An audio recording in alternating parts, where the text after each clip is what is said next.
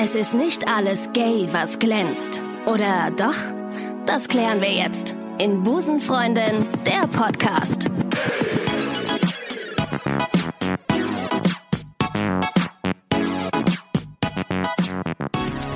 Ja, äh, damit sage ich herzlich willkommen zur 56. Episode inzwischen von Busenfreundin der Podcast. Mein Name ist Ricarda. Ich freue mich sehr, dass ihr wieder euren Weg in den Podcast gefunden habt zu Spotify, iTunes und Soundcloud. Ich würde sagen, heute ähm, wird einer der mh, interessantesten und lustigsten Vernehmungen aller Zeiten in diesem Podcast mit äh, LGBT-freundlicher Unterstützung von uns natürlich. Ich freue mich sehr auf die heutige Folge mit Jana, einer Polizistin hier aus Köln. Herzlich willkommen bei Busenfreundin der Podcast. Ja, danke für die Einladung. Wie alt bist du eigentlich? 28. 28 und Polizistin schon. Das geht so schnell. Also, ich würde jetzt sagen, ich bin schon einer der Älteren Ach so, tatsächlich. ja. Man kann ja direkt nach dem Abi dahin. Ähm, äh, du bist in der Hundertschaft hier in äh, Köln und Genau. du hattest mich vor einiger Zeit mal angeschrieben, dass wir doch bitte mal ähm, schauen sollten, dass wir was zum Thema Berufe machen. Und dann haben wir äh, gesprochen und dann hattest du gesagt, ja, okay, gerne komme ich mal vorbei und erzähl was zum Thema Polizist, Polizei, Polizei, Polizeidasein. Ja. Äh, du bist, wann hast du, also nach, der, nach dem Abitur, ähm, bist du dann, äh, hast du dann die Ausbildung angefangen? genau. Also nicht ganz. Ja. Man braucht Moment. heutzutage, ja, früher war es so, als ich angefangen habe, was heißt früher, war auch erst vor fünf Jahren. Ne? Ich bin jetzt fünf Jahre dabei. Ah, okay. 2014 ähm, brauchte man entweder Fachabitur oder Abitur. Ja. Und ich habe einen kleinen Umweg gemacht. Ähm, Ich habe angefangen mit äh, der Realschule, dann ins Fachabitur gerutscht. Und nach dem Fachabi, genau, nach dem Ja. Fachabi war Polizei für mich noch gar nicht irgendwie greifbar, weil ich gar nicht aus Köln komme, sondern aus so einem kleinen Käffchen im Sauerland. Ah, Und wie da heißt ist- der das denn? Äh, Das heißt Lüdenscheid. Grüße nach Lüdenscheid. ja, genau. Und da war Polizei irgendwie noch gar nicht irgendwie auf meinem Radar. Und äh, deshalb bin ich in die Heilerziehungspflege gerutscht. Heilerziehungspflege. Genau.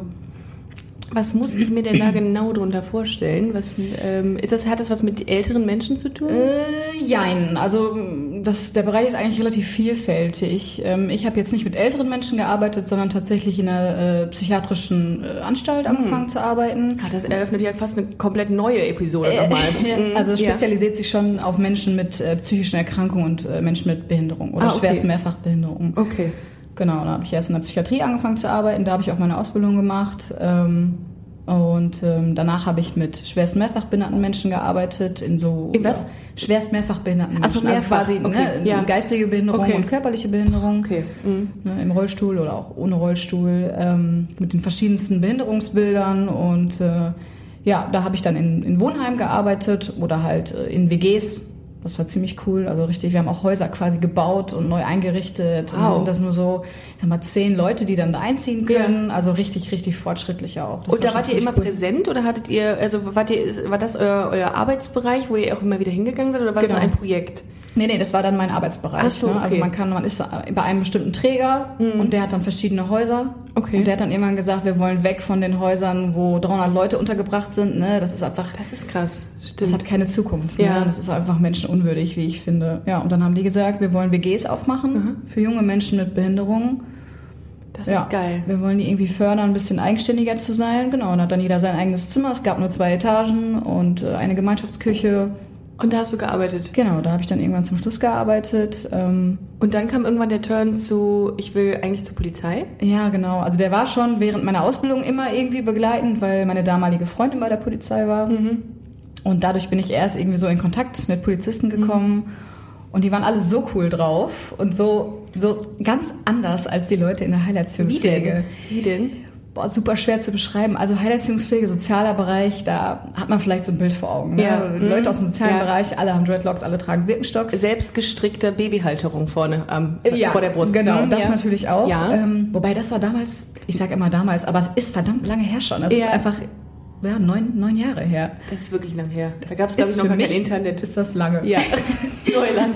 Modem und so. Ja, Ja. neun Jahre. Genau. Und ähm, wo waren wir stehen geblieben? Äh, diese, die, die, ähm, die Heilerziehungspfleger sind anders und ja, die genau. Polizisten ähm, sind. äh, es haben tatsächlich nicht alle Birkenstocks getragen. Also ich sah auch, sagen wir mal, ganz normal aus.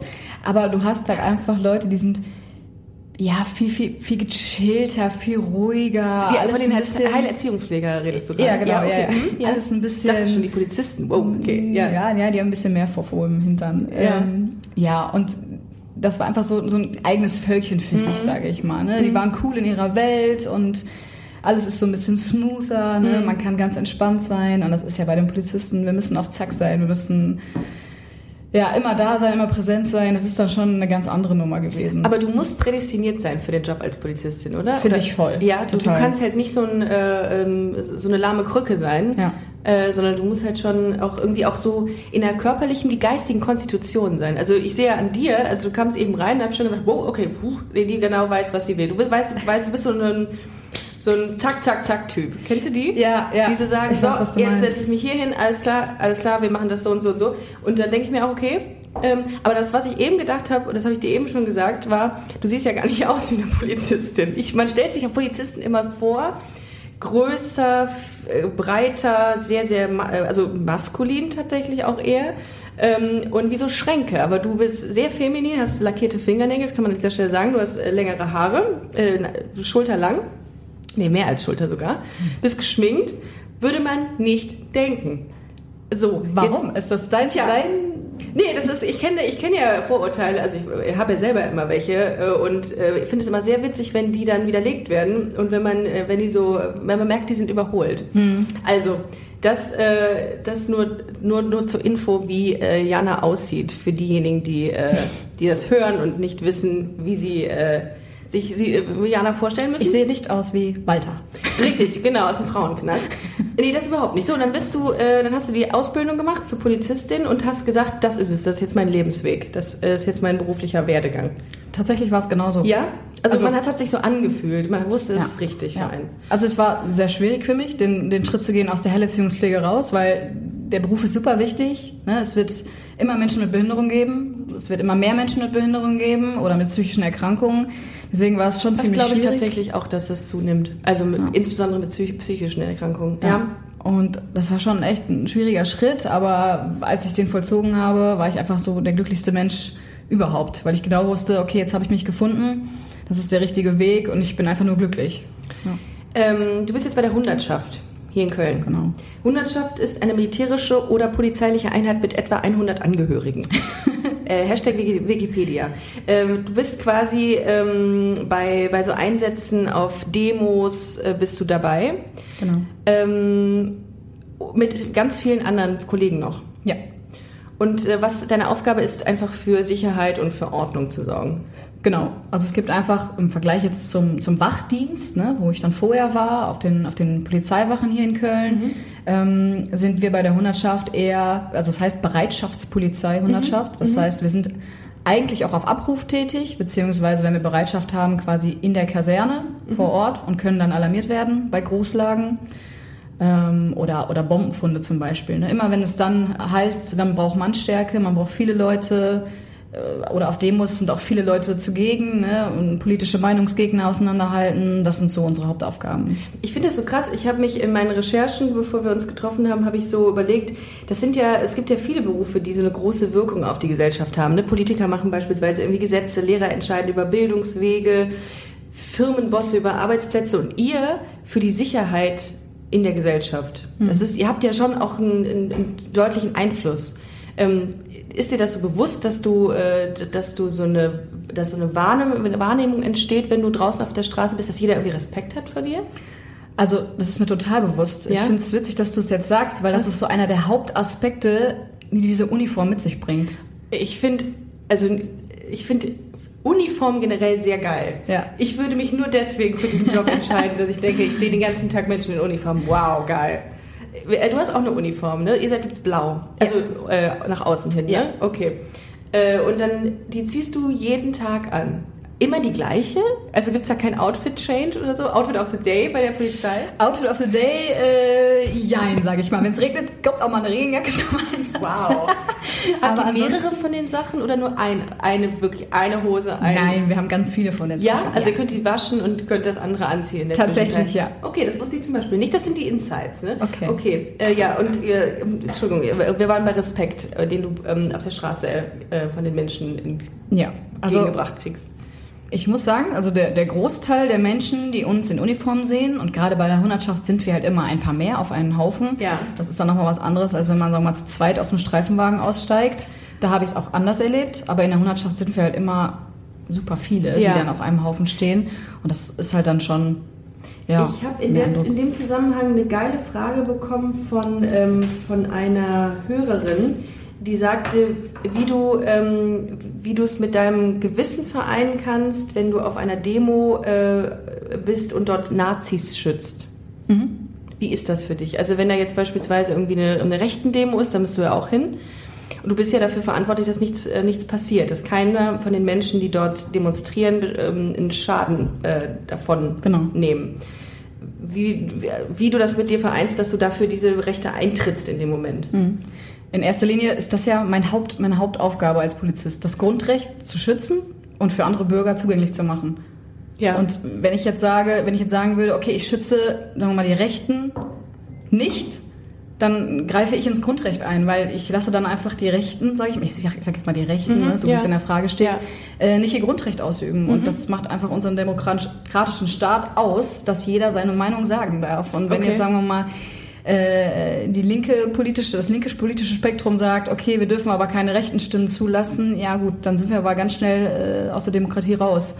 Und deswegen Oh, kann ich das eigentlich ja. relativ gut mit meinem Gewissen vereinbaren, Ja. Mhm. weil ich teile meine Meinung nicht Ich mit muss- solchen man muss- Menschen, aber Man muss da vielleicht so diese, diesen, diese politische Haltung wirklich in dem Fall rauslassen. Wenn voll. man, ne, und das wenn man- geht auch. Ja, Diese Uniform okay. Mhm. ist einfach ein, eine Art Schutz. Ne? Ich ziehe die, ich zieh die morgens an oder ich ziehe die nachts an, wenn ich zum Dienst gehe.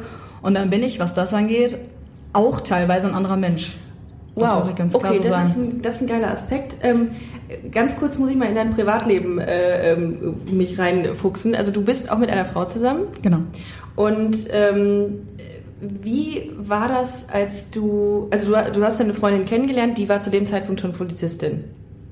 Meine jetzige Freundin habe ich erst während der Ausbildung kennengelernt. Oh, okay. ähm, ähm, und dann, also was glaube ich viele interessiert hat, ich habe ja vorher mal aufgerufen, ähm, Fragen einzureichen, war, ähm, hast du irgendeine Form von Diskriminierung erfahren, als du dich geoutet hast bei der Polizei oder jetzt zum aktuellen Zeitpunkt oder vielleicht von, äh, von Menschen, die dir auf der Straße begegnen, die du festnimmst oder wie auch immer? Äh, gibt's das? Also hast du das mal, hast du so eine Erfahrung gemacht? Also da kann ich tatsächlich sagen, 100 Prozent nein. Ich Mhm. habe, äh, vielleicht ist es auch Glück, aber ich habe noch nie in meinem Leben, sei es privat oder beruflich, irgendeine Diskriminierung äh, äh, entgegenbekommen, weil ich, äh, weil ich lesbisch bin oder weil ich geoutete Lesbe bin. Ah, okay. Vielleicht mag es auch daran liegen, dass ich wirklich, sag mal, wie du auch schon sagtest, nicht so aussehe, wie man sich das vielleicht vorstellt unter einer lesbischen Polizistin. Geil, dass du eben die Frage zurückgestellt hast bei mir und gesagt hast, wie sieht denn deine Polizistin aus? Und Genau. So, ja, weiß ich nicht. Geil, das sind immer Aber- die gleichen Klischees, die man hat. Ja, ne? aber tatsächlich, also toi toi toi. Ähm, auch gerade bei der Polizei. Wir sind ja auch nur, ich sag mal, wir sagen mal so schön, ein Querschnitt der Gesellschaft. Ne, wir sind eine riesen Berufsgruppe.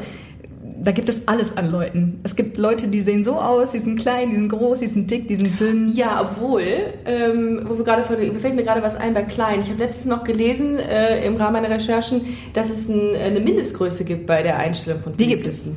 1,62 Meter, bin ich da richtig? 1,63. 1,63. Ja. Und bei Männern ist es 1,68. Genau. Wie groß bist du? 1,65. Oh, da hast du aber gehabt. Das wusste ich aber vorher schon. Ja? Dass das, äh, Wie ist Ja, denn so die. Ausbildung? Ist die hart? Äh, muss man da viel? Also ich denke mir immer die ganze Zeit nur, man muss jeden Tag durch Matsch kriechen, irgendwo auf, an Häuserwänden hochklettern und äh, Pfeile schießen, keine Ahnung. Dass man, ja, nicht ganz so. Es ist Ja. schon ein bisschen moderner Ja. geworden. Ähm, grundsätzlich. das war früher bei den Indianern so, als sie ihre Ausbildung zum Indianer gemacht haben. Äh, ich Ja. merke schon, du hast Wikipedia gelesen. Das ist. So, Äh, ja. ich hab, und meine eigene Erfahrung dazu noch, das ist das Schlimmste. Ja. Okay. Ja. Ähm, also grundsätzlich stoppt die Polizei ja vom Militär ab, von daher ist es gar nicht so weit entfernt, äh, was, Sperrwurf. du denkst. Ja. Genau, Sperrwurf. Ähm, nein, also die Ausbildung an sich ist schon sehr fordernd, würde ich mal sagen. Ähm, ich bin jetzt nicht der Typ, der ja, super viel gelernt hat, einfach weil ich faul bin. Ich glaube, ich hatte auch ein bisschen Glück, dass ich die Klausuren so geschafft habe und in einem Rutsch Das kenne ich. durch bin. Aber ich sag mal, es gibt auch Leute, die mussten hart dafür arbeiten und hart dafür lernen. Wofür ich ziemlich hart arbeiten musste, ist, ähm, man muss, ähm, in, man, das Tu- Studium ist aufgeteilt in, in Theorie an der, an der Fachhochschule in Köln. Dann hat man äh, ein paar Monate Training auf dem Kasernengelände. Das ist ähm, in verschiedenen Standorten. Für die Kölner ist es in Brühl. Ach, stimmt. Das ist quasi wie so ein Im eigenes Dorf. Phantasialand da quasi. Genau, im Genau. Phantasialand. Mhm. Tatsächlich nur 200 Meter entfernt vom Phantasialand steht dann das zweite Phantasialand für uns. Ähm sehr gut. Wenn Ja. Sie diese Aufgabe überstehen und kopfüber in der Black Mamba überleben, haben Sie die Ausbildung zur Polizistin. Genau, und ja. dabei noch Ja. die nationale Musik. Ja.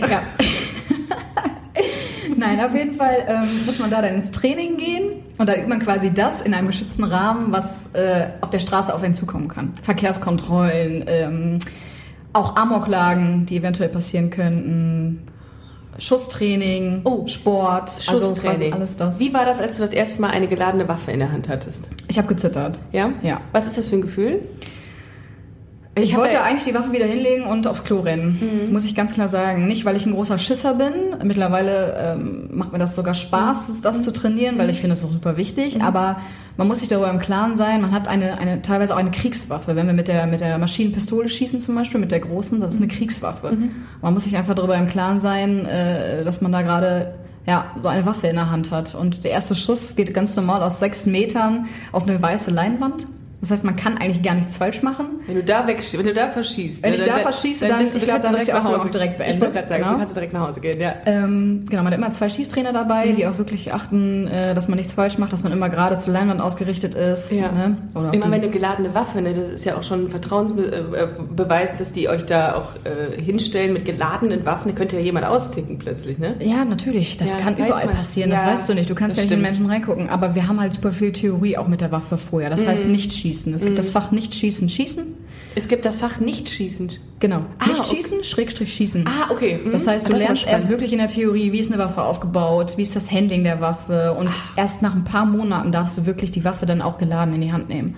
Also es ist jetzt nicht so, hier hast du mal eine Waffe, äh, hier hast du eine Munition, Okay. äh, ein Geschoss und dann äh, schieß mal drauf los. Das ist krass. Äh, Ich bin ja eher so, ähm, ich halte ja nicht so viel von Waffen.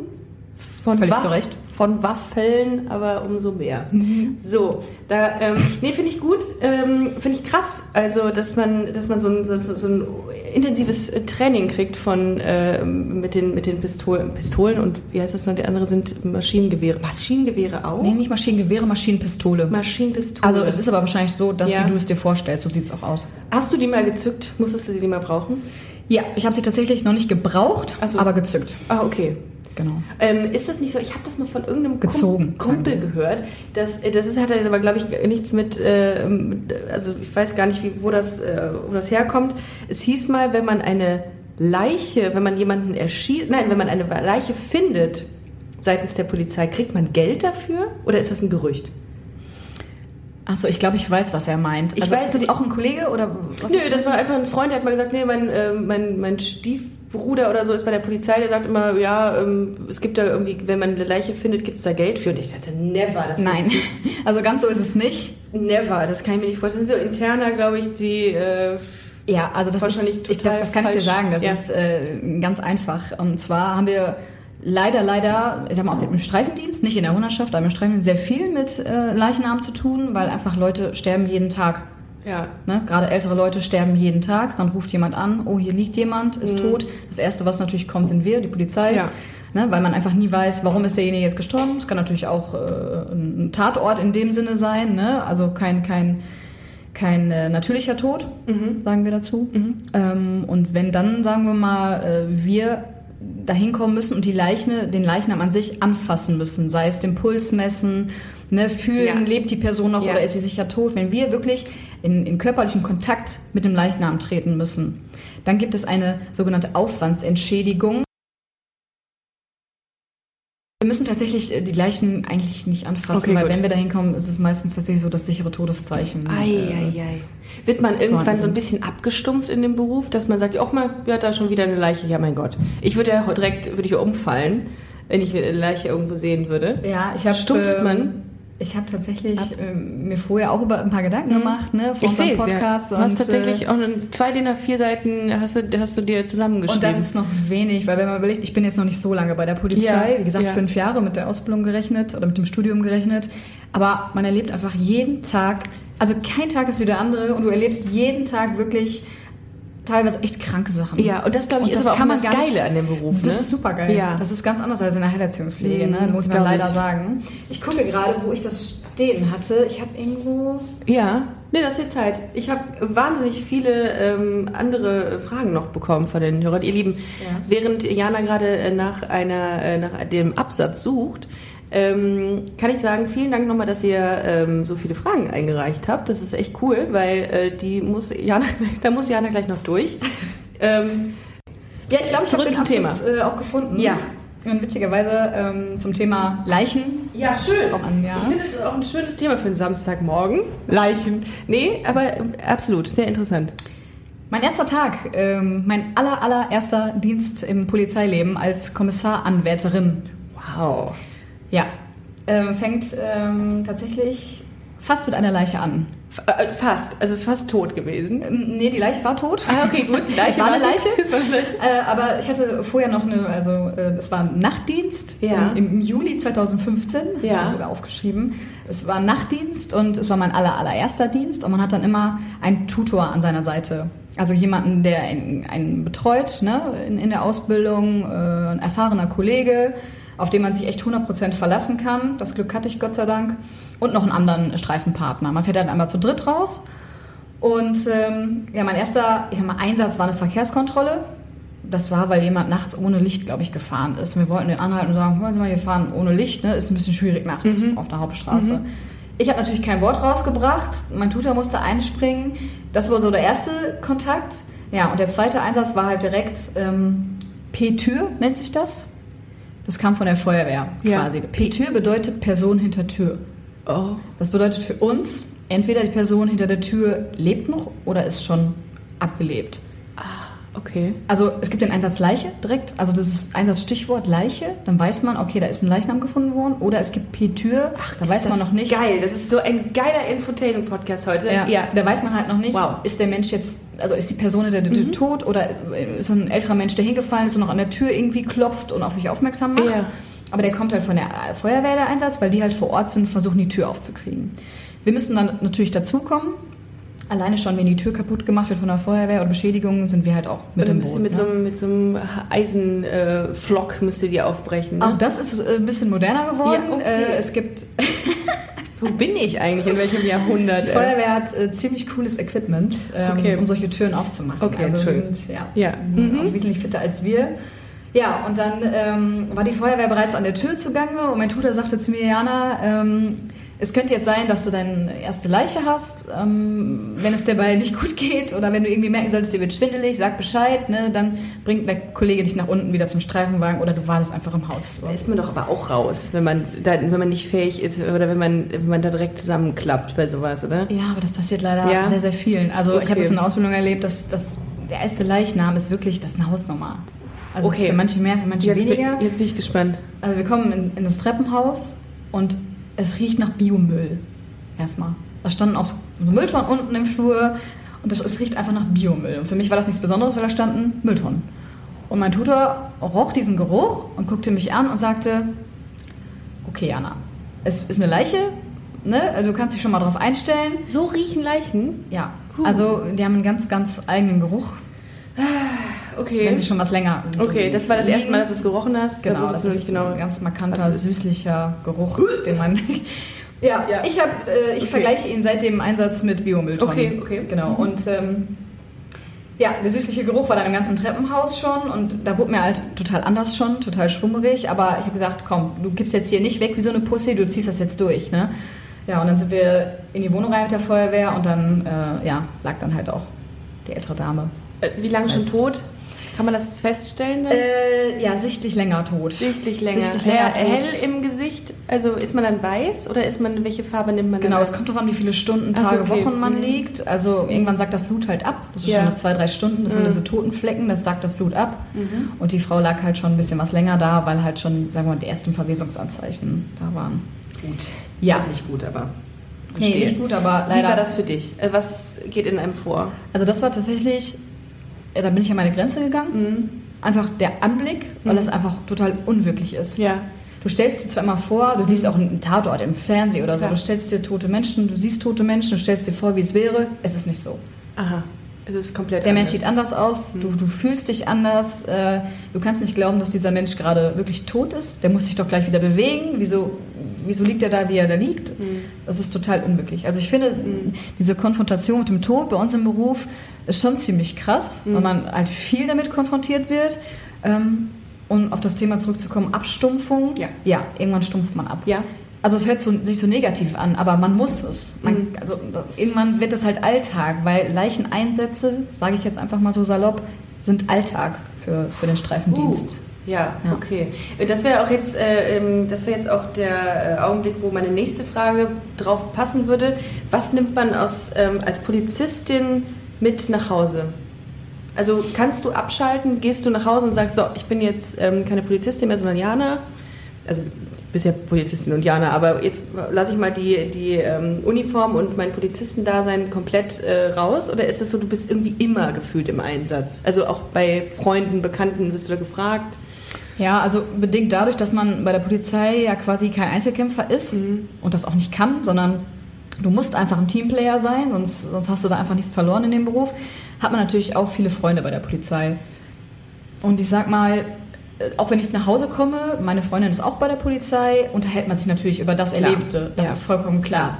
Ähm, aber man muss halt auch versuchen, und es ist auch gut so, dass man Freunde hat, die nicht bei der Polizei sind, dass man ein bisschen davon loskommt. Mhm. Gerade privat spricht man auch super viel mit Kollegen, äh, sag mal, wenn man sich auf ein Bierchen trifft, auch immer noch über den Dienst, Mhm. weil es einfach eine Riesensache ist, die einen verbindet. Also es ist wirklich kein Beruf, es ist eine Berufung. So abgedroschen Ja, das auch das- klingen nee, mag. das glaube ich. Wir erleben so viel Ja. zusammen und das eigentlich Ja. meistens im Team, dass das gar nicht geht, dass man das nicht mit nach Hause nimmt. Ich wollte gerade sagen, du kannst jetzt auch nicht um 17 Uhr den Stift fallen lassen und sagen, so, kein Genau. Bock mehr, sondern du bist ja irgendwie da noch viel emotionaler drin und tiefer drin Total. als jeder andere, der einen ganz klassischen Schreibtischjob ausübt. vergleichbar mit irgendwas. Nee, das also ich ich kann auch. ja sagen, als Heilerziehungspflegerin vorher war es, war es wirklich nicht so. Ja. Da kann ich einen Cut machen. Ne? Ja. Ich sage, ich gebe die Leute jetzt in, in die Betreuung weiter ab und klar, wenn es irgendwie nicht gut geht, nehme ich das vielleicht auch mal nach Hause Mhm. emotional oder man hat einen Bewohner, den man mehr oder weniger mag.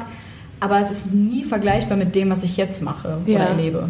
Ähm, als Polizistin darfst du ja etwas machen, was alle anderen in ihren Berufen nicht dürfen. Im Zweifelsfall Gewalt ausüben, Mhm. um die Sicherheit wiederherzustellen. Was, was ist das, was macht das mit einem, dass man weiß, äh, dass man dieses Recht dazu hätte? Ich finde, das ist wieder eine Sache, wo wir vom Anfang gesprochen haben, von der Sache vom Respekt. Mhm. Also man muss auch wirklich auch, nicht die Leute müssen auch Respekt vor uns haben, sondern wir müssen auch Respekt vor dieser Uniform haben, finde ich. Oh, das ist, das ist sehr, sehr cool. Ja, also das ist Ja. wirklich so. Ich, Ja. das, das mag vielleicht abgedroschen klingen, aber ich finde, man sollte diesen Respekt vor dieser Uniform nie verlieren, weil hat man sie an, ist man, wie ich schon sagte, teilweise ein anderer Mensch. Du hast andere Befugnisse. Ne? Du, du bist einfach nicht mehr, du wirst nicht als Privatperson angesehen, sondern du, du repräsentierst den Staat. Ja, Ne? Das ist ja, einfach glaube so. ich Diese Ich Uniform. glaube, das musst du auch internalisieren, ne? diese, Genau, diese, diese genau. Sache. Ich Okay. bin jetzt, wie du schon sagtest, keine Kante, die aussieht wie der größte Schläger, keine Ahnung was, aber auch ich musste schon Gewalt anwenden, Mhm. weil es einfach manchmal dazu notwendig ist, um das Recht durchzusetzen. Und wenn es das nicht geben würde, ja, dann Du hast es gerade nochmal angesprochen, du siehst nicht so aus. Also man würde das, äh, ich weiß nicht, wie du in der Polizeiuniform aussiehst, aber gab es mal eine Situation, wo dich jemand nicht ernst genommen hat, weil du eine Frau warst? Also weil du auch äh, sehr feminin wirkst und jemand gesagt hat, was willst du denn eigentlich? Ja, tatsächlich nicht ganz so oft, wie man sich das vielleicht vorstellen könnte. Bei einer 1,65 Frau mit äh, langen Haaren und ähm, ja, die halt nicht aussieht wie so eine Kante. Ähm, da gibt es Menschen, die sagen, ich lasse mir nichts von Frauen sagen, generell. Und von Frauen in Uniform dann erst recht nicht. Jo. Aber auch das, da muss man einfach stur bleiben. Ich bleib dann stur und sage dann auch, pass auf, du kannst jetzt mit mir kommunizieren, du musst mit mir kommunizieren, es gibt hier keine andere Wahl, du hast keine Wahl, es wird jetzt so gemacht und wenn es nicht so gemacht wird, gut. Dann geht es halt für den einen meistens nicht so ganz so gut aus, weil wir wollen ja auch möglichst sagen wir mal, kommunikativ alles lösen. Und ähm, ja, wenn es dann wirklich gar nicht geht, ähm, dann muss man halt gucken, was das nächstmögliche Mittel halt ist. Ne? Aber im Prinzip hat es bis jetzt immer, Ja. immer geklappt. Ich glaube, ich sag mal, macht wirklich diese Uniform aus. total. Ja. Also wie gesagt, man ist ein anderer Mensch und wenn ich jetzt äh, vielleicht in, in Uniform hier reinkommen würde, gerade mit der, Dann, mit der äh, Hundertschaftsuniform, könnte ich kein mal Wort mehr rausbringen. Bin ich so aufgeregt. Aus, ja, nee, ich glaube, äh, ja. Aber Findest du das denn auch, so. findest du das denn auch als, als jemand, der selbst Uniform trägt, findest du das auch hübsch und schön an Frauen? Ich Uniform? stehe total auf Uniform. Ja, also ich ah, gebe dir da okay. äh, zu 100% recht. Ja, Äh, ich okay. okay. ziemlich hübsch. Krass, ich finde das mega geil. Ähm, ähm, Also auch Feuerwehr, äh, Männer, ne? äh, Also Feuerwehr, ist- gibt es, Oh, ich habe, glaube ich, noch nie eine Feuerwehrfrau gesehen. Ja, doch, vielleicht mal auf irgendeinem Bild, aber ganz selten gibt es die, oder? Wenig. Also gefühlt nicht so häufig wie Polizistinnen. Ja. Also Frauen bei uns, ich glaube, die Quote ist äh, Ja. wesentlich höher als bei äh, den Feuerwehren. Aber bedingt dadurch, dass ich ja öfter Feuerwehrleute sehe, Ja. ähm, sehe ich natürlich auch Feuerwehrfrauen. Aber Ähm, nicht so viele, ja. Apropos äh, wenig, äh, wie ist das, wie ist, hoch ist die Quote an ähm, homosexuellen Frauen bei der Polizei? Weil kannst du das ungefähr sagen? Gibt es viele bei euch auf der Wache? Sagt man so, ne? Bei euch auf der Wache? Ja, also ja, Wache kannst du Ja, nicht sagen, Wache? ob ich jetzt auf der Kaserne bin, in der Kaserne bin oder äh, auf der Wache. Also von den Frauen so, was würdest du sagen, wie prozentual, wie viel sind stehen da Frauen? Boah, ich glaube, in Prozent kann ich es dir irgendwie so gar nicht sagen, aber es sind schon viele. Ja? Weil das ist ja ein Klischee, ne? Dass Polizistinnen oft Busenfreundinnen sind. Ja. Fro Busenfreundin und Helferin. Also ich würde jetzt quasi. sagen, die Prozentzahl ist nicht so hoch wie ähm, beim Fußball. Also Ja. mal, lesbische Das, ist Fußballerin. ja fast, das grenzt ja an die 100 Prozent. Hast du mal Fußball gespielt? Ja, ich habe auch Fußball gespielt, ja. Also das mit dem Fußball, das ist echt, da, da komme ich einfach nicht drüber hinweg. Okay. Mhm. Ähm, ja, also so viele sind es bei weitem nicht, aber äh, ja doch, also wir sind schon, schon einige. Schon viele. Ich habe auch mal eine Erfahrung mit der Polizei gemacht. Ähm, ich bin mal, während äh, ich in Würzburg gewohnt habe als, ähm, als Studentin, bin ich mal alkoholisiert Fahrrad gefahren. Wusste nicht, dass man bis zu einem Pegel von 1,6 Promille Fahrrad fahren darf und ab 1,6 Promille meinen Führerschein abgenommen kriegt. Die Freundin, die mit mir gefahren ist, die hatte, glaube ich, fünf Weinintus. Ich hatte drei oder vier. Sie hatte 1,7 Promille und ich 1,6. Ich hatte richtig Glück. Er wurde angehalten, musste pusten und dann hat sie gesagt, ja, okay, nee, ist okay noch. Bei ihr 1,7, Lappen weg, über 1000 Euro bezahlt und noch äh, eine MPU, MPU heißt das, glaube ich, ne? Ja. Wahnsinn. Und dann äh, wirklich nur mit wirklich so einem marginalen Unterschied. Wir haben beide, haben wir echt Schiss gekriegt. Also gerade weil wir dachten, unser Gut, zu Recht. Ich sag mal, immer weg. 1,6 Promille ist natürlich aber auch schon eine Hausnummer. Das ist eine Hausnummer, und zwar Bayern. Das ist noch viel schlimmer. Okay, Das war ja gut, ich kenne die. Regeln jetzt in Bayern nicht, aber ich sag mal 1,6 auf, einem- auf einem Fahrzeug und das, ein Fahrrad ist ein Fahrzeug, Ja, ist schon... da habe ich gelernt. Da habe ich gesagt, wirklich nur noch laufen. Zu den, äh, natürlich, was, soll- was soll ich auch anderes jetzt sagen in diesem Moment, diesem Moment? Immer nur mit 1,8 Promille Fahrrad fahren. Ähm, gibt es oder gab es einen Moment, in dem du mal ähm, Angst um dein Leben hattest in den letzten fünf Jahren, wo du sagst hast, boah, also das ist schon hier richtig grenzwertig, bei der Polizei zu sein? Also Angst um mein Leben? Nein. Nicht. Also Angst um mein Leben tatsächlich noch nie. Weil du einfach echt. Zum einen bin ich bewaffnet, ne? kann dann natürlich, das ist jetzt kein Ausschließungsgrund, aber man fühlt sich natürlich schon sicherer, und ich bin nie alleine. Also ich habe wirklich immer, äh, Immer ein Mann dabei? Oder? nein, nicht zwingend. Ach so ist es. Ich dachte immer, es, muss eine, es müssen ein Mann und eine Frau sein, wenn die auf Streife gehen. Nein, es können Ah, auch zwei okay. Frauen auf Streife fahren. Hoffentlich passiert mir das mal, dass ich zwei Frauen auf Streife begegne. Aber gut. Ja. mhm. Es, ist, es, wäre nicht ungewöhnlich. ja. Also, ich ich habe noch nie zwei Frauen auf, auf Streife Okay, das gesehen. wundert mich. Also ja. Krass, okay. Ja. Also im Prinzip sage ich, es ist natürlich schon vom Vorteil, wenn du einen, einen, einen, einen männlichen Partner auf der Karre hast. Wir sagen immer Karre, auf der so Karre. schön, auf der Karre.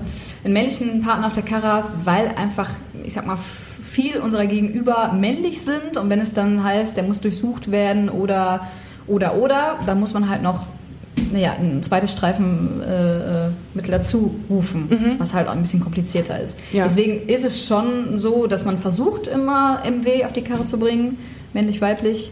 Oh, ich grad, mhm. Ja. Ja. Ähm, wir, haben, wir, wir haben verdammt viele Abkürzungen bei der Polizei. Du, das sag ist sie alle. Super, Großartig. super schlimm für ich Außenstehende. Ich melde mich, wenn ich das nicht verstehe. Okay. M MW habe ich gerade so verstanden. Äh, Ja, auch gut, D, ist ja- auch D, divers. Das, was ihr im Hintergrund gerade kurz hört, ist Balu, der kleine ähm, Pflegehund, den ich heute habe. Der äh, hat kurz Durst gehabt und musste uns jetzt mal ähm, ähm, äh, demonstrieren, wie sich das anhört. Also nicht wundern. So, Ich hatte tatsächlich mal Ja. Mhm. einen Einsatz, wo ich wirklich Angst hatte. Da war ich aber auch noch in der Ausbildung. Okay. Ähm, da hatte ich Angst, aber nie Angst um mein Leben. Ne, das war ähm, ja, so ein typisches Café in Kalk. Ja. Da war irgendwie ähm, bewaffnete Männer mit, mit Pistole, mit, äh, mit Gott. Totschläger. Und es war eine Hundeführerin mit einem Hundeführer und der Hund von denen wurde halt äh, mit einem Messer traktiert. Ja, und dann haben die halt die Waffe gezogen Ey. und der eine Täter hatte halt auch noch die Waffe auf die Kollegen. Und es war halt kurz vor einem Schusswechsel und wir waren halt als Erste nach denen vor Ort, sind mit gezogener Schusswaffe halt in diese, in diese und Bar das rein. während deiner Ausbildung. und das wegen meiner Ausbildung, ja. Aber wann hat sie diesen Ruf denn abgesondert, abgesendet? Ich meine, wann kann die das denn machen? Hat die es während dieser, in dieser Situation... Während der Situation. Hat sie dringende ja, Unterstützung genau. gesagt? Du hast ja das Funkgerät quasi am Mann. Und dann kannst du quasi ja, da reinbrüllen. Sie hat da reingebrüllt. Ja. Gott, ist das krass. Also das war so der, der Moment, der mir eigentlich äh, immer im Kopf bleiben wird. Ja. Auch weil er während meiner Ausbildung halt war. Ne? Ich wusste ja noch gar nichts. Ne? Ich war super grün hinter den Ohren. Wusste nur, dass diese zwei Wörter wirklich bedeuten, wenn das gerufen wird, fährt halt ganz Köln, egal wo du gerade bist, dahin. ja, da ist man wirklich dann konditioniert drauf, auf, Ja, dieses, total, auf, auf ja. diese Aussage. Kommen wir doch mal ganz kurz zu einer äh, zu, einem, äh, zu Hörerfragen. Ich habe so viele, dass wir das ein bisschen aufteilen müssen. Ich würde sagen, ich stelle dir, du kannst versuchen, die relativ kurz zu beantworten, weil wir so viele haben. Okay. Äh, Hörer, eine Hörerin äh, hat gefragt, warum seht ihr immer so heiß aus?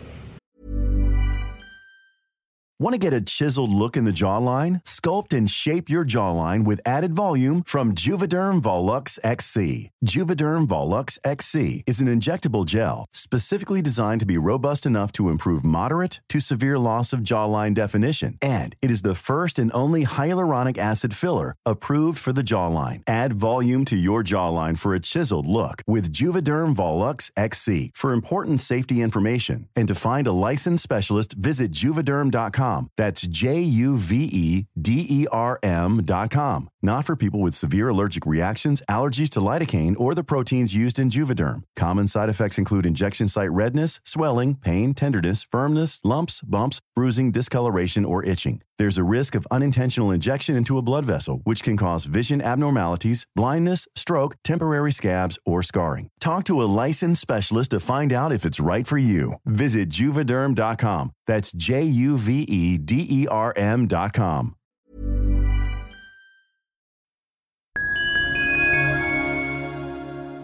Liebe Community, eine ganz kurze Zwischenmeldung an dieser Stelle. Wir sind mit Love is Life erneut auf Tour. Miriam Boawina, Irina Schlauch und ich bringen zusammen ein bisschen Farbe in die Flinterwelt. Mit dem Love is Life Pride Special kommen wir am 29. Juni nach München in den Schlachthof, am 19. Juli ins Karlswerk nach Köln und am 1. August ins Übel und Gefährlich nach Hamburg. Eins meiner persönlichen Highlights wird die Live-Weltpremiere meines ersten Songs sein. Es wird weitere Highlights geben. Es wird lustig, deep und selbstverständlich seid ihr mittendrin. Love is Life Pride Special 2024. Tickets gibt's auf eventim.de oder in den Busenfreundin Show Notes. Wir sehen uns auf Tour und jetzt geht's weiter mit Busenfreundin, der Podcast.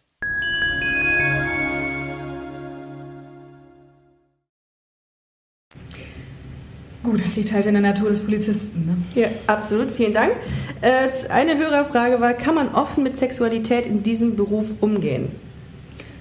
Ich würde sagen, genauso wie in anderen Berufen, man sollte äh, das nicht so ausleben wie, keine Ahnung, privat. Ne? Wir also nicht den ganzen Tag der, äh, auf, der, auf der Wache mit, ähm, mit einer wehenden Flagge rumlaufen, das wäre vielleicht... Genau, das würde ich aber in einem anderen Beruf auch nicht tun. Exakt, daher- würde man... äh, In Maßen. In Maßen, oder in Maßen, genau. Ähm, musst du, musstest du dir schon mal dumme Sprüche anhören von männlichen Kollegen? In Sachen Busenfreundin oder? Nein. Also nicht? Nein. Okay. Und auch nicht, dass du ähm, so diese, ich glaube, darauf, äh, worauf sie hinaus will, ist, ähm, dass, diese, dass man als, äh, als lesbische Frau vielleicht irgendwie in dieses ähm, in diese Schublade gesteckt wird, dass man bei der Polizei ist. Das auch noch nicht.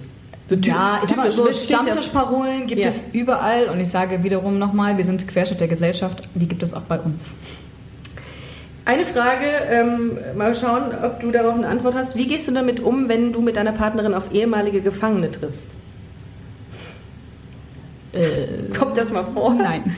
Das ist Orange, Orange is the New Black. noch nicht vorgekommen. Äh, und eine letzte Hörerfrage. Ähm, sch- es ist schwer oder einfach, sich in diesem Beruf zu outen? Einfach. Gut. So, dann gehen wir, fahren wir, fahren wir fort. ähm, was haben wir noch?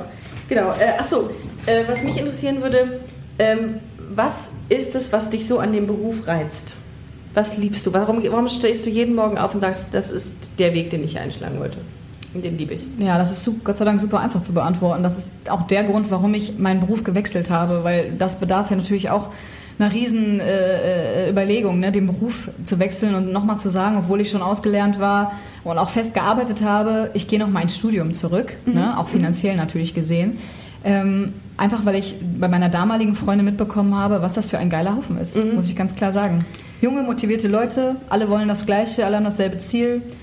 Kein Tag ist wie der andere. Es gibt aber auch äh, Polizisten, die, ähm, die dicklich sind, ne? Die so gar nicht Dicklich? mehr. Ja, die so gar nicht mehr schnell sind, weil man denkt ja immer die ganze Zeit, Polizei muss äh, körperlich komplett in, einem, in, in Shape sein. Es gibt auch welche, die dann den ganzen Tag so am Schreibtisch sitzen, ne? Das ist, Ja, die, die nicht mehr auf Streife sind, die Ja, dann genau. eher den Schreibtischjob. Ja. Äh, mh. Na klar, du bist gemütlich, ne? du, du weißt, du bist nicht mehr jeden Tag auf der Wache und musst irgendwelchen Räubern hinterherlaufen.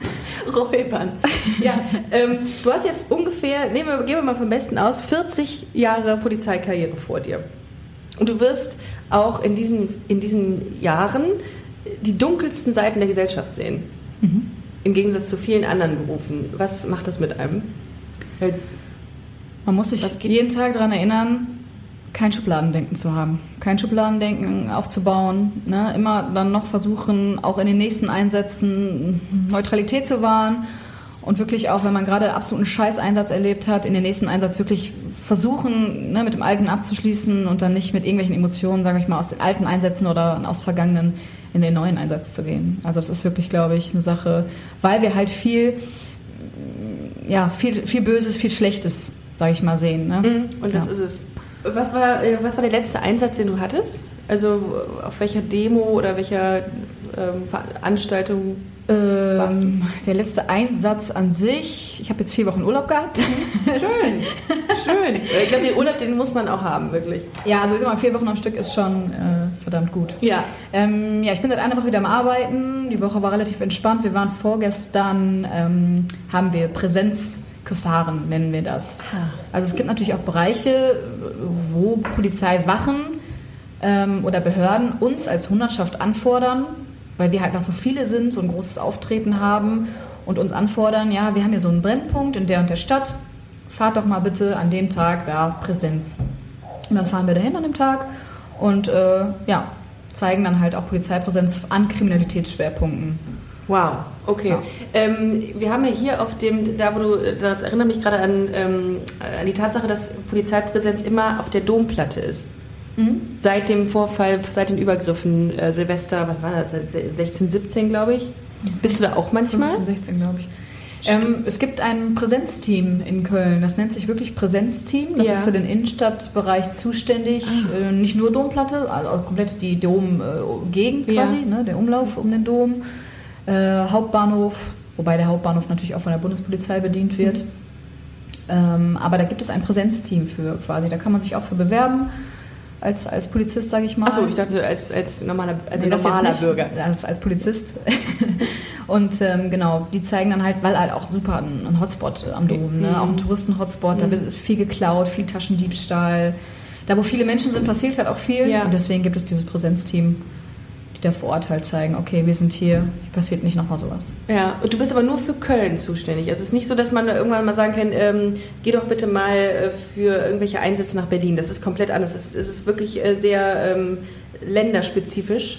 Mm, Grundsätzlich jein. Also wir sind äh, Beamte des Landes NRW, das Genau. heißt, wir sind im ganzen Land NRW Genau. unterwegs. Ah, okay. Es Nicht kann aber auch Köln. sein, nicht nur Köln, nein, Okay. im ganzen Land NRW. Ähm, es kann aber auch sein, wenn jetzt zum Beispiel in, in München ist ja jedes Jahr mm, einmal die Sicherheitskonferenz. Ja, Ich weiß gar nicht, welcher Monat das war, ob das März war oder Februar dieses Jahr. Ähm, ist die Sicherheitskonferenz und mit super vielen Staatschefs, Ja. Staatsoberhäuptern aus allen Ländern. Und ähm, da ist natürlich eine extrem hohe Sicherheitslage Ja. äh, ne, gefordert auch. Und da sagt das, äh, das Land Bayern, wir brauchen mehr Polizisten, als wir stellen können. die rekrutieren dann aus anderen Bundesländern. Und fragen dann in anderen Bundesländern an, pass auf, habt ihr noch ein paar Hundertschaften für uns? Ach, das für die und die spannend. Schwerpunkte. Okay, also man arbeitet schon auch irgendwie locker zusammen unter den Bundesländern. Ja, die nur- können uns anfordern und dann fahren wir dahin. Berlin 1. Mai-Demos zum Beispiel. Stimmt, stimmt. Klar, dann, das war doch mal. Es, was habe ich auch im Fernsehen gesehen, dass, dass aus allen möglichen Bundesländern noch weitere Polizisten rekrutiert wurden. Krass, okay, stimmt. Ja. Wow. Ähm, weitere Hörerfrage ist: Nervt es dich, ähm, nervt dich die Frage, in einer Männerdomäne zu arbeiten? Nein, überhaupt nicht. Weil wir mittlerweile, kann ich ja auch sagen, keine Männerdomäne an sich mehr sind. Also es war vor, ich sag mal, vor ein paar Jahrzehnten war ja noch keine einzige Frau bei der Polizei oder war auch gar nicht erlaubt. Ähm, das hat sich total gewandelt. Also Ähm, gar kein Problem. Wenn ihr jetzt bei, äh, wie nennt man das, wenn man einen Körper abtastet? Körperkontrollen? Eine Durchsuchung? Eine Natürliche Durchsuchung. Das machen ja nur Frauen bei Frauen und Männer bei Männern. Genau, das steht im Gesetz. Ja, das steht im Gesetz. Äh, die Frage kam auf, ob das bei dir, ob das, mir ist das fast ein bisschen unangenehm zu fragen, ob das bei einem was auslöst, der auch auf Frauen steht. Dass ich andere Frauen durchsuche. gut, es sieht ja jetzt nicht jede Frau aus wie, äh, ich sag mal, Gisele Bündchen, die finde ich ganz nett. Ich äh, müsste da noch mal kurz äh, ja. mal testen an den Äh, Hosentaschen. Genau. Ja. Äh, nee, nein, Nein, das ist also nicht es, so. ist, es ist wirklich rein. Das ist eine neutrale Sache. Ähm, diese Frage ist damit beantwortet. Absolut. Ähm, äh, wird man als Frau weniger respektiert als äh, Mann? Äh, war eine Frage. Ähm, ach so, hier eine weitere Frage war homosexuelle Männer bei der Polizei. Ob es die gibt? Ob es die gibt, beziehungsweise ob es die im Vergleich weniger gibt als homosexuelle Frauen. Also ich kenne homosexuelle Kollegen, also männliche Kollegen. Aber die sind auch geoutet. Ja? Ja, das ist auch gar kein Problem. Oh. Es gibt bei- jetzt keine, also ist ja keine pinke Uniform oder so. Ja, Also, wäre aber lustig, wenn man eine pinke Uniform. Das wäre aber auch, auch wiederum äh, ja, Pinkwashing, ne? Ähm, ach so, eine Frage war auch noch. Ich, versuche gerade, ich bin ein bisschen stumm gewesen, weil ich mir diese Frage nur aufgeschrieben hatte und meine eigene Schrift nicht lesen konnte. Ähm, ob du jemals das Gefühl äh, hattest, anders behandelt zu werden als heterosexuelle Kollegen? Aber das hattest du mir, glaube ich, schon mal eben beantwortet, Absolut dass nein. nicht der Fall Nein. war. Ähm, ist deine Freundin auch bei der Hundertschaft? ja, Seht ihr euch dann bei Einsätzen? ja. Witzig. Vergleicht man dann auch untereinander am Frühstückstisch, dass du sagst, sorry, also ich habe meine Waffe mindestens dreimal gezückt. so nach dem Motto, also bettelt man sich dann auch? Also es gibt natürlich, sagen wir mal, coolere Standorte in solchen Großeinsätzen und nicht so coole Standorte.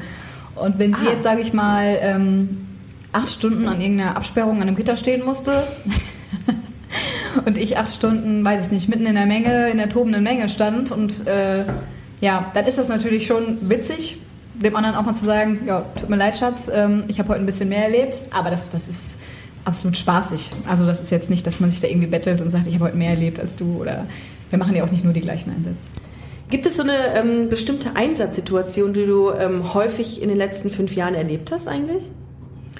Also jetzt in der Hundertschaft nicht speziell, weil es da halt meistens um, um Großlagen wie Demos, Versammlungen, Fußballspiele geht. Aber wenn ich jetzt mich so äh, an die Zeit auf der Wache äh, erinnere, dann war es, glaube ich, ja, zusammengefasst Ausbildung und das Jahr auf der Wache danach tatsächlich Suizide. Krass, so absurd es auch klingen mag, aber Selbstmord. es gibt unwahrscheinlich viele Menschen, die sich umbringen. Äh, und gab es da in diesem, ähm, in, in diesem Bereich irgendwas, was dich emotional sehr mitgenommen hat?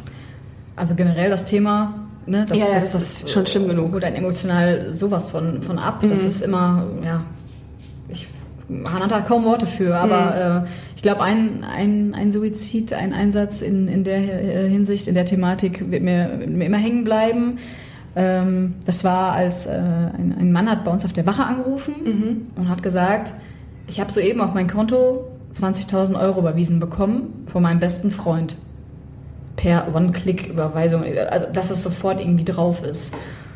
Und dann wurde halt nachgefragt von, von unserem Funker auf der Wache, ja, ist das jetzt was Ungewöhnliches, warum hat er das gemacht? Und dann hat er gesagt, ja, der ist schwer depressiv und ähm, der hat sich auch nicht helfen lassen, der ist da nicht allein rausgekommen und bis jetzt habe ich ihn immer aufgefangen, aber wenn, er hat gesagt, wenn er es irgendwann nicht mehr packt oder wenn er irgendwann nicht mehr leben kann, dann überweist er mir sein ganzes Hab und Gut. Ach du Scheiße. Genau, und dann wussten wir eigentlich schon, okay, entweder wir, wir setzen uns jetzt sofort ins Auto und äh, ballern mit allem, was wir haben, dahin. Ne? Oder es ist längst zu spät und dann hat der, unser Funker halt noch ein bisschen äh, kurze Nachfragen gestellt, äh, äh, wo der wohnt, ne? ob, er, ob er einen Schlüssel dafür hat. Und ähm, dann hat Aber der, er hat angerufen beste, bei euch, ne? Ja, Mann. der hat angerufen, ja. Dem das Geld überwiesen. Ja klar, der andere. Genau, ja. Ja Und der beste Mhm. Freund hat äh, dann gesagt am Telefon, ja, ich habe einen Schlüssel, ich würde jetzt in die Wohnung gehen. Und das Erste, was wir natürlich sagen, nein, auf gar keinen Fall in die Wohnung gehen, bitte bleiben Sie unten stehen. Wegen, ähm, Weil es ist dann, ich mal, sag mal, wenn Spuren. eine Überweisung, nee, nicht Spuren, Ach so. aber ähm, wir versuchen den Menschen dann auch emotional zu schützen. Also Ah. ne, da war eigentlich ganz klar, die Überweisung ist, wir haben dann noch nachgeguckt, ähm, äh, war halt schon ein paar Stunden her, ne? das ist halt nicht, nicht direkt drauf. Ich glaube, ich weiß gar nicht mehr, ob ich alles zusammenkriege. Aber so Mhm. grob war es auf jeden Fall. So, und ich bin und mein Kollege sind dann halt mit, äh, mit Sonderrechten, ne? also Blaulicht und Horn, an diese Adresse, zu dieser Adresse gefahren. mit was? Mit was? Mit Leuchte und Horn? Mit, mit Sonderwegerechten heißt das bei uns. Also quasi Blaulicht Ja. und Martinshorn. Oh, okay. Ja, also wirklich Ja. äh, Vollgas Ja. gegeben. Ähm, dahin gefahren. Ja, es war so ein Hochhaus, ja, Aufzug kaputt. Wir wussten, okay, also eigentlich müssen wir uns jetzt äh, wahrscheinlich nicht beeilen. Wir haben uns trotzdem beeilt, ne? sind halt mega in, in ich glaube, 17. Stock oder so war das. Sind dann halt da hochgerannt, haben dem besten Freund gesagt, bitte ne, warte unten vor dem Haus auf uns. Und ähm, wir hatten einen Schlüssel halt von ihm bekommen für die Wohnung oben. Und wir sind dann halt vor die Wohnung. Ein Kollege hat versucht, die, die Wohnungstür aufzukriegen. Hat nicht, das hat nicht funktioniert, weil wahrscheinlich von innen ein Schlüssel gesteckt hat. Ja. Und dann hat mein Kollege halt mit voller Wucht die Wohnungstür eingetreten. Ja, und dann ähm, kam uns halt schon ein unglaublicher Gestank entgegen, aber kein, kein, kein für uns bekannter Leichnamgeruch, dieser süßliche Geruch, das Ja. war es nicht, sondern halt, ich, ich kann es kaum beschreiben. Ähm, es war total undefinierbar. Ja, und dann sind wir auf jeden Fall rein, haben uns aufgeteilt, äh, von wegen in, in welches Zimmer, ne? weil es waren mehrere Zimmer vom Flur abgehend und ähm, ich habe total gezittert, weil das war mein, ja, mein allererster, also mein richtiger Suizid als ausgebildete Polizeibeamtin. Ne? Ja. Wir haben uns vorher auch im Auto, das sowas nennt man bei uns, persönliche Selbstinstruktion, beziehungsweise, ja doch, persönliche Selbstinstruktion oder kollektive Selbstinstruktion. Das ist was, was du in der Ausbildung lernst, dass du dich vor solchen Einsätzen im Auto mit deinem Streifenpartner besprichst, okay, was kann auf uns zukommen, Oh. was wäre das Schlimmste, was irgendwie passieren könnte und Okay. wer macht was, eine gro- grobe Aufgabe. Um einfach für den Worst Case gewappnet zu sein, da ist nie- keine Überraschung auf euch zukommt. Ganz genau. Okay. Also es ist doch eine ziemlich gute Sache eigentlich. Ja. Und dann war klar, es kann sein, dass uns gleich das Schlimmste erwartet. Ne? Selbstmord finde ich immer ziemlich, ziemlich äh, tragisch. Ja, auf jeden Fall habe ich dann die Tür zum Schlafzimmer aufgemacht und dann ähm, lagen da überall schon, das war noch, noch mal so ein kleiner Flur, lagen da überall auf dem Boden so, so bräunlich-gelbe Pfützen und wir wussten irgendwie nicht, was es war. Es hat bestialisch gestunken. Überall lagen Tablettenpackungen, Medikamentenpackungen, Spritzen. Alles lag in der Wohnung verteilt. Ja, letztendlich lag der ja, beste Freund halt von ihm ähm, aus allen Körperöffnungen irgendwie leider ja, verstorben dann hinterm Bett. Was hinterm Bett? Ja, also unterm Bett ist Unterm da Bett. runtergefallen. Was hat er getan? Also was, wie hat er sich das Leben genommen? Der hat quasi alles das, was er an Medikamenten, Spritzen im Haus hatte, zu so einem Cocktail gemörsert. Also man hat das da alles gesehen auch und hat das dann in der Spritze mit Wasser aufgezogen und sich das dann injiziert. Ja. Und das war so ein Moment, also wir wussten eigentlich schon im, im Flur, als wir diese Flecken gesehen haben, okay, das muss irgendwas körperliche Ausscheidung sein, das, ist, das heißt nichts Gutes. Und ja, und dann einfach zu sehen, okay, es ist jetzt soweit und dann musste einer von uns beiden halt auch sagen, okay, einer von uns muss jetzt runtergehen, weil einer muss immer oben bleiben, weil es kann auch immer noch ein Tatort sein, ne? der muss immer wirklich dann bewacht sein, bis äh, die Kriminalwache kommt. Einer muss runtergehen und dem besten Freund sagen, dass er sich halt leider umgebracht hat. Und ich glaube, das ist auch nochmal, also ich glaube, wie ist das für dich? Ähm, gewöhnt man sich an diese Situation, jemandem sagen zu müssen, ihr Vertrauter oder ihr Partner oder ihr Freund ist tot? Weil man es professionalisiert irgendwann und sagt, ich weiß, wie Also ich es mache? gewöhnen kann man sich daran nicht, weil jeder Mensch ist komplett unterschiedlich, was die Emotionen angeht. Es gibt natürlich, ähm, es gibt Fortbildungen dafür, das machen unsere Führungskräfte, aber Angehörigen zu sagen, dass jemand von ihnen- aus der Familie verstorben ist. Das machen grundsätzlich unsere Vorgesetzten, aber in der Situation konnte es nicht unser Vorgesetzter tun, weil er nicht vor Ort war und weil der beste Freund ja noch vor Ort war. Das heißt, wir mussten es machen, aber wir werden schon geschult, was dann halt auch zu sagen ist. Natürlich muss man auch äh, äh, empathisch bleiben dabei ne? und, und, und äh, das sagen, was einem selbst gerade so aus dem Herzen spricht. Aber prinzipiell werden wir dafür auch geschult, ja. Aber trotzdem, das nimmt einen dann keiner ab in der Situation. Ne? Boah. Ja. Also, also selbst mich hat das ja aus der Erzählung jetzt schon mitgenommen. ja. Das sind halt so Sachen, die verbindet man nicht direkt mit dem Polizeiberuf. Ne? Nee, Das überhaupt man, nicht. Man sieht halt sehr viel Elend auch. Würdest du grundsätzlich empfehlen, also den Frauen, es gibt viele Frauen, die mir geschrieben haben, ähm, ich habe das auch vor und ich bin mal interessiert, äh, ob sie es empfehlen würde. Ich bin noch so im Zwiespalt. Ähm, warum sollten, äh, sollte man sich für die Polizei entscheiden? Für, eine, für, eine, für einen Werdegang bei der Polizei, besser gesagt. Ja, viele Aspekte hatte ich ja schon gesagt. Ne? Absoluter, absoluter Teamplayer-Beruf. Also wenn man Bock hat, im Team zu arbeiten, verrückte Nudeln um sich zu haben, äh, Leute, auf die man sich verlassen kann, äh, dann ist das absolut der, der beste Beruf. Ich kann mir keinen besseren Beruf vorstellen. Ja? Also ja, du kommst, du bekommst vernünftiges Gehalt, du, kommst, äh, du bekommst dein Gehalt immer pünktlich vom Land NRW. Ne? Du hast einen sicheren Beruf. Du bist, wenn du die Probezeit geschafft hast, Beamter auf Lebenszeit. Das heißt, ne, wenn du dir keine Straftaten zu Schulden kommen lässt oder äh, Disziplinarverfahren, ähm, dann hast du wirklich einen sicheren Beruf. Bis zur Pension. Wie, ähm, wie, welche Aufstiegsmöglichkeiten haben wir denn? Was wäre jetzt theoretisch die nächste Stufe nach deiner äh, aktuellen Position? Also ich bin jetzt Polizeikommissarin, PKin. Ähm, dann kommt Polizeioberkommissarin und Polizeihauptkommissarin. Das ist so der ganz normale äh, Werdegang, nachdem man befördert wird. Das dauert natürlich immer ein paar Jahre. Ne? Man bekommt Beurteilung von Achso, seinem das Chef. passiert automatisch nach ein paar Jahren. Das kann jetzt nicht sein. Ja, nicht so ganz automatisch. Also ich Okay. wenn du dich nicht ganz blöd anstellst, dann passiert es automatisch, ne, weil du ja dann auch deine Bewertungen bekommst. Die bekommst du alle zwei Jahre, glaube ich, ist das. Das ist Okay. sehr kompliziertes Ja. System, deswegen. Ähm, genau, bekommst du die Bewertung von deinem Chef oder Beurteilung von deiner Chefin, Chef. Und dann wirst du irgendwann befördert, genau. Und man hat aber bei der Polizei halt super viele Möglichkeiten in andere Berufsfelder, sag ich mal, wie Reiterstaffel, Hubschrauberstaffel, Hundestaffel. Also es gibt so viele Felder, in denen man ja, sich finden kann. Okay. Hundertschaft ist jetzt auch keine Pflicht, ne? Ja. da wo ich jetzt drin bin. Also grundsätzlich sagt man das schon. Nach einem Jahr Wache muss man da zwei Jahre hin oder drei. Ach so. Aber mittlerweile gibt es so viele Leute, die ja freiwillig hinwollen, dass der Bedarf halt gedeckt ist. Und man könnte auch sagen, ich bleibe auf der Wache. Äh, und was reizt dich daran, äh, bei der Hundertschaft zu sein? Äh, ich habe äh, die zwei Jahre gewählt, ähm, weil es einfach, man kann es nicht vergleichen mit der Arbeit auf der Wache. Ja. Wie gesagt, du arbeitest immer mit viel mehr Leuten, Okay. auf Riesenveranstaltungen, bei Fußballspielen im Stadion, ne, mit, mit super vielen Störern, sagen wir dazu auch. Ne?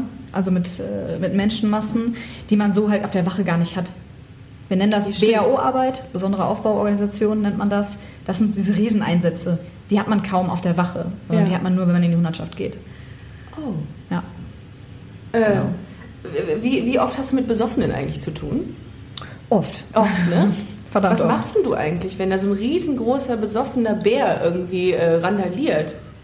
Ah, grundsätzlich hat es ja Erstmal auch Vorteile, eine Frau zu sein. Also eine, gerade eine Frau zu sein, die dann vielleicht, äh, sag ich mal, äh, sich auch ausdrücken kann oder Ja. nicht gerade äh, so ein kleines Mäuschen ist, die dann auch den Mund aufmachen kann. Ja, das bist du. Ich sag mal, grundsätzlich haben dann auch so Riesenbären, wie du es nennst, Mhm. äh, dann auch Respekt und, und sagen dann, okay, ich weiß genau, ich wäre körperlich überlegen. Und wir kommen immer wieder auf diese Uniform zurück. Die Uniform ist, äh, also äh, auch äh, natürlich auch deine, deine Persönlichkeit, aber diese Uniform, die trägt echt viel dazu bei, glaube ich. Habt ihr so ein Abzeichen hier irgendwo? Ihr habt so Sterne auf den Schultern, oder? Nee, Genau, du hast einmal deinen Dienstgrad Ja. auf der Schulter, das ist ein Stern. Ja, ein Stern. Ich habe einen Stern, Ja. Polizeikommissarin Mhm. halt. Zwei Sterne wären dann halt Polizeioberkommissarin Ja. und drei Sterne Hauptkommissarin. Okay. Es geht natürlich auch noch ein bisschen weiter, ja. aber da müsste man natürlich dann auch in die Führungsebene gehen, Ah, ja, okay. als Führungsfunktion arbeiten. Ähm, wenn ihr mich durchsuchen wollt, nehmen wir mal an, ich bin jetzt irgendwie an Karneval irgendwie rotzevoll hier auf den Ringen, was nicht der Fall sein wird.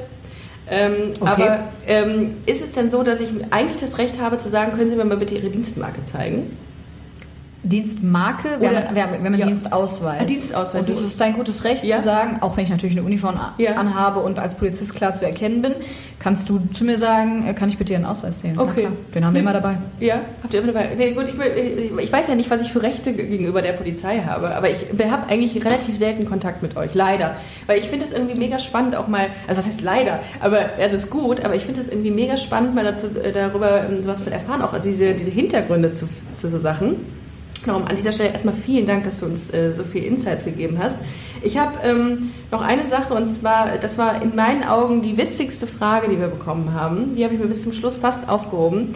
Ähm, die kam und hieß, wie oft ähm, hast du schon gehört, yeah, die Stripperin ist da? Okay.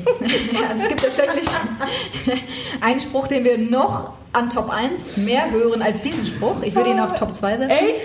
Ja, Top 1 ist wirklich an Karneval. Oh, habt ihr ein schönes Gruppenkostüm? Ja. Das ist wirklich die unangefochtene Nummer 1. Apropos Karneval, ja? Aber die Stripperin, ja, auch, auch des Öfteren Ey, zu hören. Ganz ja. ehrlich, an Karneval, die laufen alle mit ihren sexy Polizistinnen, Krankenschwesterkostümen rum. Ganz schlimm. Das zieht den Beruf der Polizistin in den Dreck. Und ich wette, keiner, die das anhätte, würde euren Beruf äh, checken und äh, gut ausführen. Wahrscheinlich nicht, nein. Ich äh, weigere mich jemals, wenn jemals irgendjemand von euch, liebe Busenfreundin, Hörerinnen und Hörer, in einem sexy Polizistenkostüm ankommt, so, dann weiß ich nicht, was, was passiert. Ähm, ich habe mir eigentlich, ich hab, ich, weil es ist ja eigentlich ein Comedy-Podcast. Ne? Es ist, heute ist es eher ein Infotainment-Podcast gewesen, aber mit vielen Comedy-Elementen. Ähm, ich finde auch total cool, wie locker du darüber sprichst. Ne? Man würde ja vermuten, dass so eine Polizistin ähm, sehr, sehr strikt und sehr starr ist, aber du bist da schon sehr, sehr entspannt. Bei Noch der. eins von deinen Klischees. Ja, siehst du, siehst du, ich habe sie auch. Ich, habe, ich denke auch in Schubladen tatsächlich. Aber du hast heute den ganzen, äh, du hast die Schublade heute auf jeden Fall geöffnet. Ich wollte ein paar Witze erzählen. Okay. Mal gucken, was du dazu sagst. Ich hoffe nicht, dass sie allzu schlecht sind. Habe ich auf jeden Fall aus dem Internet. Platz 5. Ähm, wann gibt die Polizei endlich Martins Horn zurück? Du brauchst nicht lachen, ne? Sei wie du, äh, lach dann, wenn es wirklich witzig ist. Platz 4. Sagt eine Kuh zum Polizisten, mein Mann ist auch Bulle. Platz 3. Wie nennt man eine Polizistin, die ihre Tage hat? Red Bull. Den fand ich gut. Platz 2 auf der Polizisten-Witzeskala. Was ist der kleinste Bauernhof der Welt? Ein Polizeiauto. Vorne sitzen die Bullen und hinten die armen Schweine. Ja. Das ist alt. Das ist erst alt? Mhm, Ach, das ist super alt. Okay, und jetzt Platz 1 in meinen Augen. Mami, Mami, darf ich noch etwas mit Opa schaukeln? Nee, der bleibt so lang hängen, bis die Polizei kommt. so. Ja, komm. Habe ich gefunden, habe ich gedacht, warum du, nicht? Äh, warum nicht? Klar. Hat, haben, haben Polizistinnen Humor? Total. Ja? Also, Wo, oh, noch, ich habe eine ganz, ja, äh, rede ruhig. ähm, ich finde es also bei mir ganz witzig zu sehen, wie ich mich selber, wenn ich mich selber reflektiere, und das sollten wir in unserem Beruf auch, dass ich, dass ich privat echt anders bin als beruflich. Also Oh, ich, ja. ich habe dann so ein, Ich bin privat hier. Bist du privat hier heute oder bist du als Polizistin hier? ich würde sagen privat. Ich würde sagen privat und ich plaudere ein bisschen äh, Über deinen Beruf. Über meinen Beruf. Ja. Deswegen, ich bin privat eigentlich eher von der albernen Sorte, würde ich Mhm. glaube ich sagen. Also ich mache ziemlich viel Albernheiten, auch, ein, Schabernack. auch ein Klischee. Ja, also nicht nur das, sondern dass, dass sie sehr ernst und bierernst sind. Genau, und Ja. wie gesagt, wenn ich die Uniform anziehe, dann versuche ich natürlich schon ein bisschen stringenter zu sein. Das könnte ich zum Beispiel nicht. Ich würde, weil genau, genauso klamaukig, glaube ich, in Uniform. Und das würde, da, da hätte ich schon ein Problem. ja, es kommt aber immer darauf an, mit wem, mit wem man fährt, ne, was für Einsätze man hat. Das, also meine Kollegen sind super witzig. Also das ist wirklich... Wo trifft man euch denn? Wo gehen denn Polizistinnen feiern? Nur, ich frage für einen Freund. Also, äh, wo, so, wo trifft okay. man, wo, wo kann man euch kennenlernen? Äh, überall da, wo äh, gute Musik gespielt wird, Ja? wo äh, es viel Bier gibt. Oh, die trinken auch gerne Bier. Wir Natürlich. trinken sehr gerne Bier. Ja. Ähm, wir shoppen sehr gerne. Ihr shoppt sehr gerne? Schocken. Ach, schocken. Warum? Ich weiß gar nicht, Wie, warum. wie, Also, womit? Wie, womit? wie? Womit schockt ihr? Na, das, das Spiel Schocken, also mit den Würfeln. Ach, das kenne ich Welcher gar nicht. Würfel? Du kennst das Spiel Schocken nicht? Nee. Nee. Okay, ich glaube, wir müssen dich mal mitnehmen. Gerne, ich muss dich mal mitnehmen gerne. auf einen äh, Win-win. Schockabend. Ja, Ja. also wir gehen tatsächlich ähm, sehr viel nach dem Dienst noch zusammen Bierchen trinken. Cool. Und dann wird auch relativ regelmäßig geschockt. Also ich glaube, die meisten Busenfreundinnen werden jetzt wissen, was damit Ey, gemeint ich kenne ist. das nicht. Schocken. Schocken, ja genau. Schocken. Schocken heißt das Spiel. Schocken. Ich dachte, okay. Jeder hat einen Würfelbecher mit drei Würfeln. Es geht darum, das Ziel ist es, einzeln zu würfeln. Und das macht Ein Spaß. sehr lustiges, trinkfreudiges Ja? Spiel. Oh, okay. Also das ist ja schon mal... Gut, wir treffen uns demnächst mal zum Schocken. Ich werde Sehr gerne. berichten, liebe Busenfreundinnen und Busenfreunde. Hast du noch etwas, was du loswerden möchtest? Spontan nichts. Hat mir sehr gut gefallen bei dir. Sehr Vielen gerne, Dank mir auch. Ich glaube, das ist die, äh, ähm, das ist die Episode mit dem größten Infotainment, äh, Infoanteil ähm, bisher. Sehr, sehr geil. Ich habe mich, äh, ich fühle mich wirklich bereichert und ähm, danke dir sehr, dass du heute im Podcast warst. Sehr gerne. Ihr Lieben, äh, schaut auf jeden Fall mal bei äh, uns äh, bei Instagram vorbei, busenfreundin-podcast oder www.busen-freundin.de. Denkt an Merch. Ähm, eine kleine Sache habe ich noch an euch. Äh, ich habe letztens bei den Kollegen des Podcastes äh, Normale Möwe an dieser Stelle einen kleinen Shoutout an die Jungs, einer meiner Lieblingspodcasts, gesehen, dass, oder gehört in dem Fall besser, ähm, dass sie ein, äh, sich von der Community, von ihrer Hörerschaft, einen kleinen Jingle haben produzieren lassen. Das ähm, würde ich auch mal gerne hier versuchen. Und zwar haben wir die Rubrik Spontan Gay antwortet. Und falls jemand von euch ähm, äh, Komponist ist oder äh, musikaffin, dann schickt uns doch gerne mal einen kurzen Jingle von, ich sage mal, fünf Sekunden. Dann können wir den das nächste Mal ähm, einbringen. Äh, genau. Jana, vielen Dank, dass du hier warst.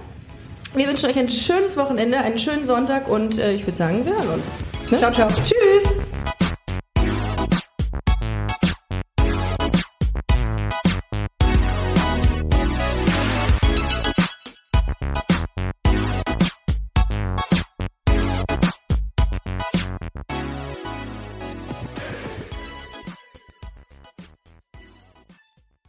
Na, heute schon reingehört? Busenfreundin, der Podcast wurde präsentiert von rausgegangen.de.